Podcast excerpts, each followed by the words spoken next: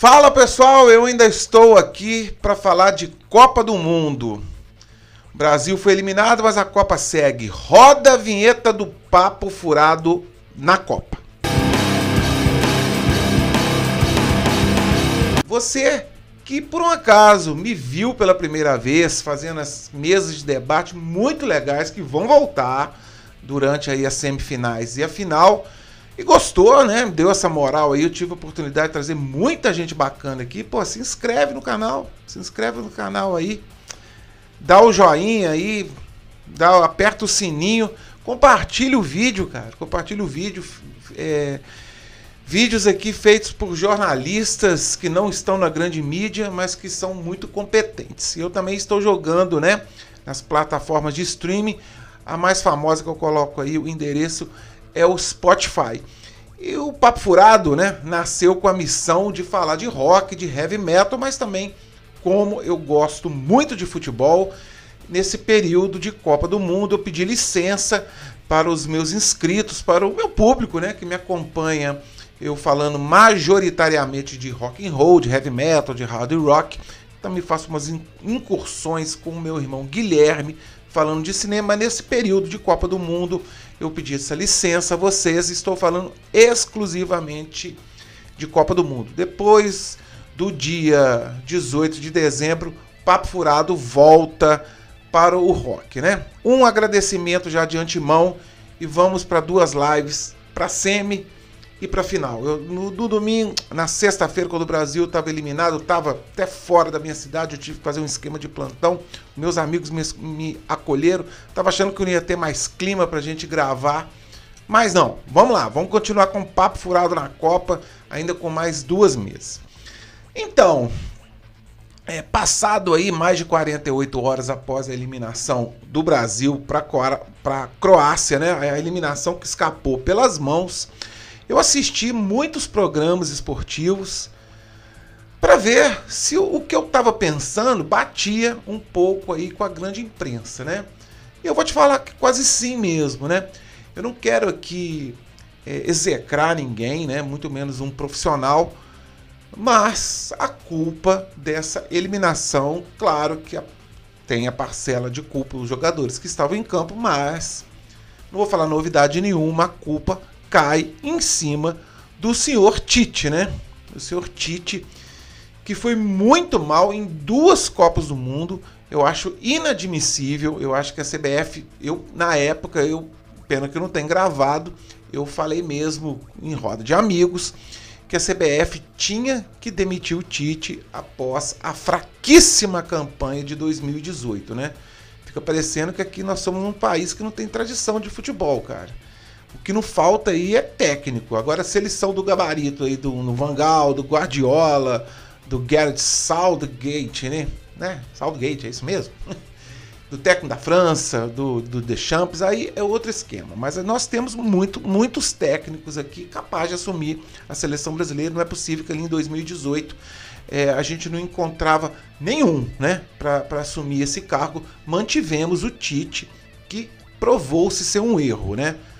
Cara ali com aquela oratória. É, muitos chamam, chamam ele de encantador de serpentes, né? Esse erro foi cometido, né? Ou seja, o Brasil já cometeu esse erro lá atrás, em 1982, quando o Tele Santana montou uma das melhores seleções brasileiras de todos os tempos, mas que acabou sendo justamente eliminada pela Itália naquele 3 a 2 onde há pouco tempo agora eu revi aquele jogo, a Itália jogou muito mais do que o Brasil, muito mais, né? Então fomos ali justamente eliminados.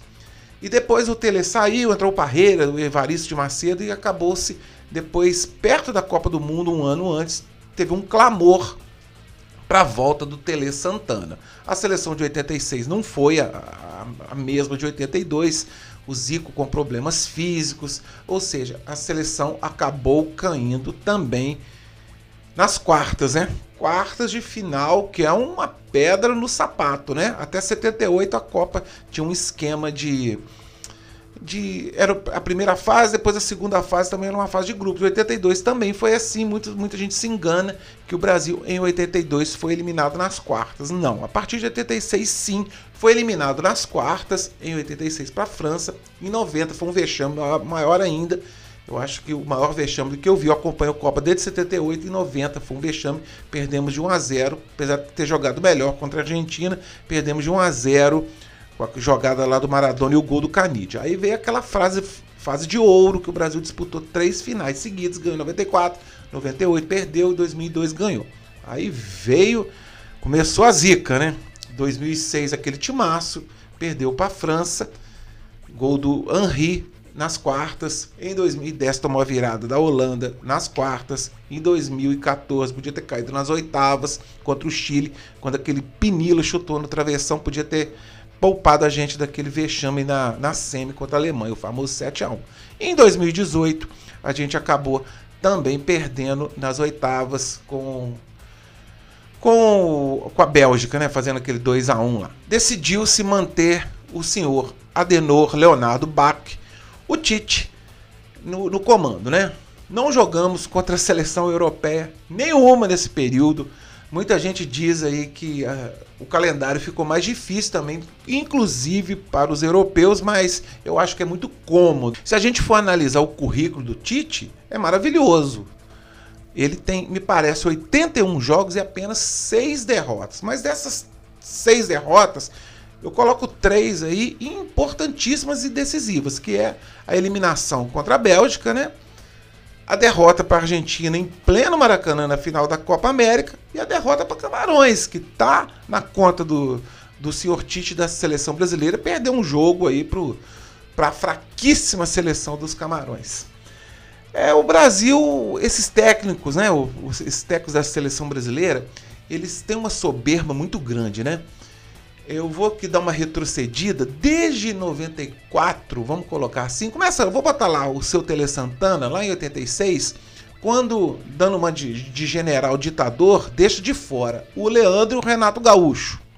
Porque os caras lá pularam o muro da concentração, fizeram lá uma balada, cortou os dois, né? Ou seja, o Leandro, um dos melhores laterais de direito da história do Brasil. Muitos vão falar, ah, mas o Josimar é, acabou fazendo dois gols, fez um, ele, ele, ou seja, é um cara mais folclórico, fez dois golaços, mas ainda acho que o Leandro fez falta. O reserva imediato do Leandro era o Edson, que se machucou. E em 94 ficou muita gente de fora, Edmundo, Evair, muita gente. Mas como, quando ganha, né? Quando ganha, esquece-se isso. Em 98 o, o Romário fica de fora, fica de fora porque teve picuinha lá com o Zagallo e com o Zico e na final, né? A gente não precisa nem de, de lembrar que o Ronaldo teve a convulsão. Pô, se colocasse o Romário lá, a história não podia ser outra. Se o Romário entra ali no, no decorrer da partida, tá certo que tomamos daquele 2 a 0 no início. Em 2002 também o Romário não foi, mas aquele caso. Quando ganha, né?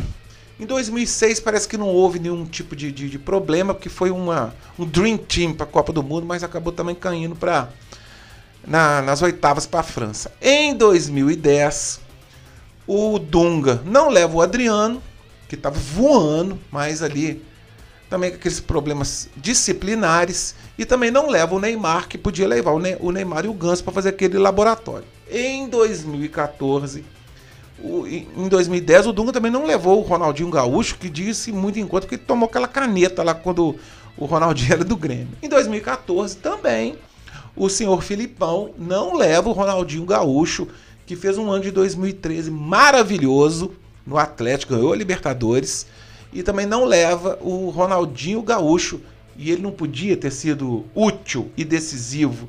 Eu acho que a gente não tomaria um 7 a 1 se o Ronaldinho Gaúcho tivesse em campo ali contra a Alemanha. Os caras iam respeitar ele. Em 2018 é uma geração mais fraca, eu acho que o Tite não tem muito ali. Ele levou de melhor, apesar de ter levado Tyson e companhia para esquentar banco lá. Dessa vez ele repete a gracinha, leva um ex-jogador que é o Daniel Alves, e ele não sente a menor firmeza no cara. Ou seja, cara, pra azar do Tite nosso, a gente teve problemas seríssimos nas, nas laterais e o cara não teve confiança de colocar lá o, o tocador de pandeiro oficial, né? Então, ou seja, levou o Daniel Alves, ficou um peso morto. E o Tite se mostrou um cara fraquíssimo em repertório. A gente vê aí, nós não são, que não somos grandes entendedores, a gente vê os técnicos mudando o jeito de jogar. O técnico da Argentina, que é um cara menos experiente, o cara muda o jeito da Argentina do primeiro para o segundo tempo, até mesmo dentro dos jogos.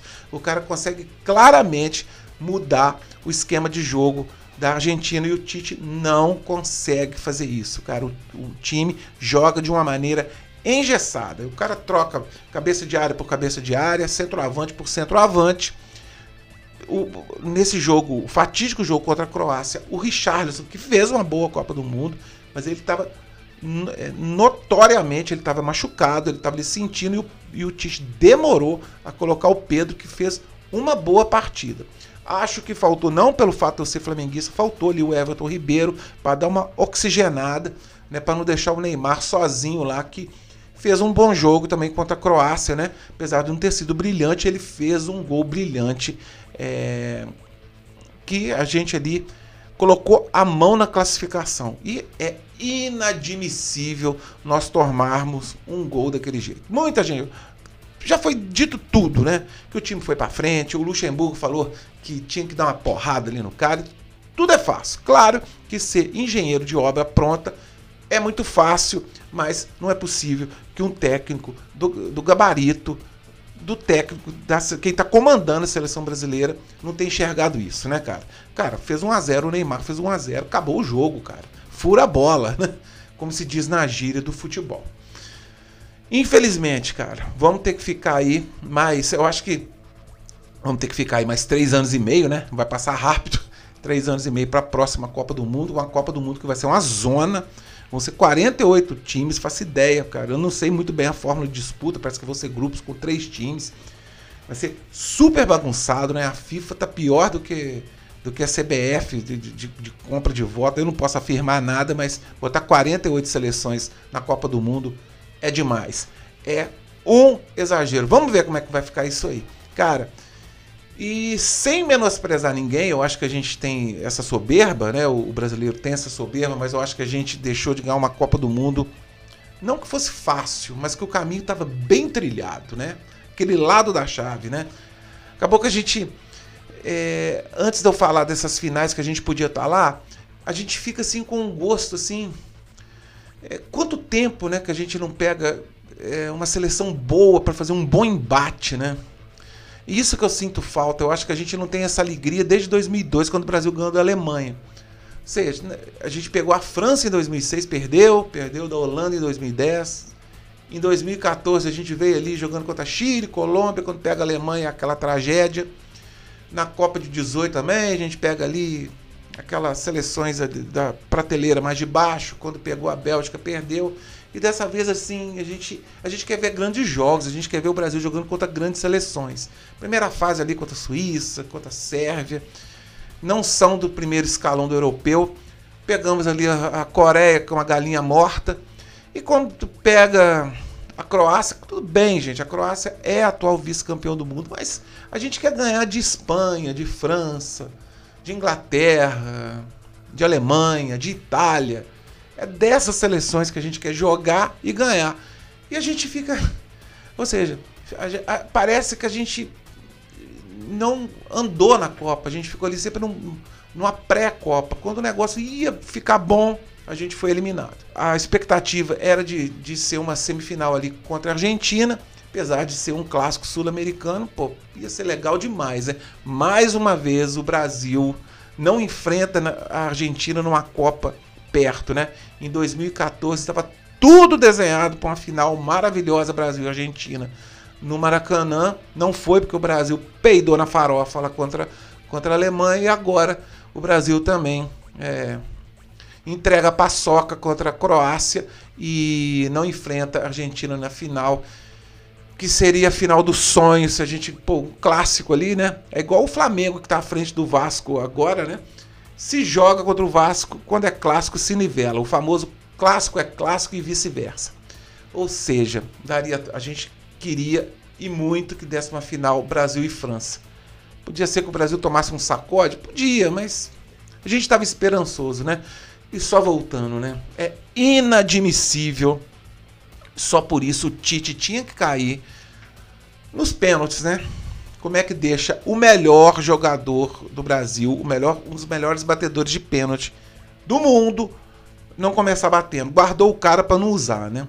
E o Tite também, né? Precisando, precisou ali de um batedor de pênalti exímio e deixa o Gabigol de fora, né? Cara, Copa do Mundo, cara, tem que levar jogador, para às vezes, para um momento, para aquele momento. E teve um, um, técnico, eu acho que foi o técnico da Holanda, que tirou o goleiro titular para uma disputa de pênalti e colocou reserva porque ele era melhor pegador de pênalti. Eu não, não lembro direito. Se eu tiver, quem tiver, quem lembrar disso ou se eu estiver falando bobagem, deixa aí nos comentários. Então perdemos uma classificação que estava na mão e talvez perdemos uma Copa que não, não é que a Copa estava fácil, que ela estava acessível. A gente ali podia ganhar da Argentina e podia tentar ali uma final com a França e quem sabe com o Marrocos, né? Então é isso. As semifinais são Argentina e Croácia. Acho que a Argentina passa. Os caras crescem. E França e Marrocos, cara, se, se Marrocos for para final, essa Copa do Mundo virou Taça Guanabara. Beleza, pessoal? Então é isso. É, eu vim aqui agradecer. Muito obrigado para vocês que me deram essa licença de eu largar o rock nunca. De eu deixar o rock ali em stand-by e falar de futebol nesse período de Copa do Mundo em que todo mundo para, né? Até quem não gosta de futebol gosta, é, assiste com prazer os jogos do Brasil. Eu não tanto com prazer, nem que seja para tomar, para ter folga no trabalho. Beleza? Então fica o convite. Quarta-feira, após o jogo do Brasil. Após, após, o jogo do Brasil. Ah, meu Deus do céu, ato falho. Após as semifinais, mesa quadrada, mesa metal, com os nossos amigos e convidados falando aí da projeção das finais e depois encerrando o papo furado na Copa. Domingo, após a final, a gente passando a régua nessa Copa do Mundo aí, lá no Catar. Essa Copa comprada, como diz o Tuca. Tá bom, pessoal? Um forte abraço. Será que o Hexa vem em 2026? e outra coisa, a Copa de 30, né? Podia ser aqui do lado, né? A Copa do Mercosul. Vamos ver que os velhinhos da FIFA é, decidem ou quem paga mais chora menos. Um forte abraço, fui.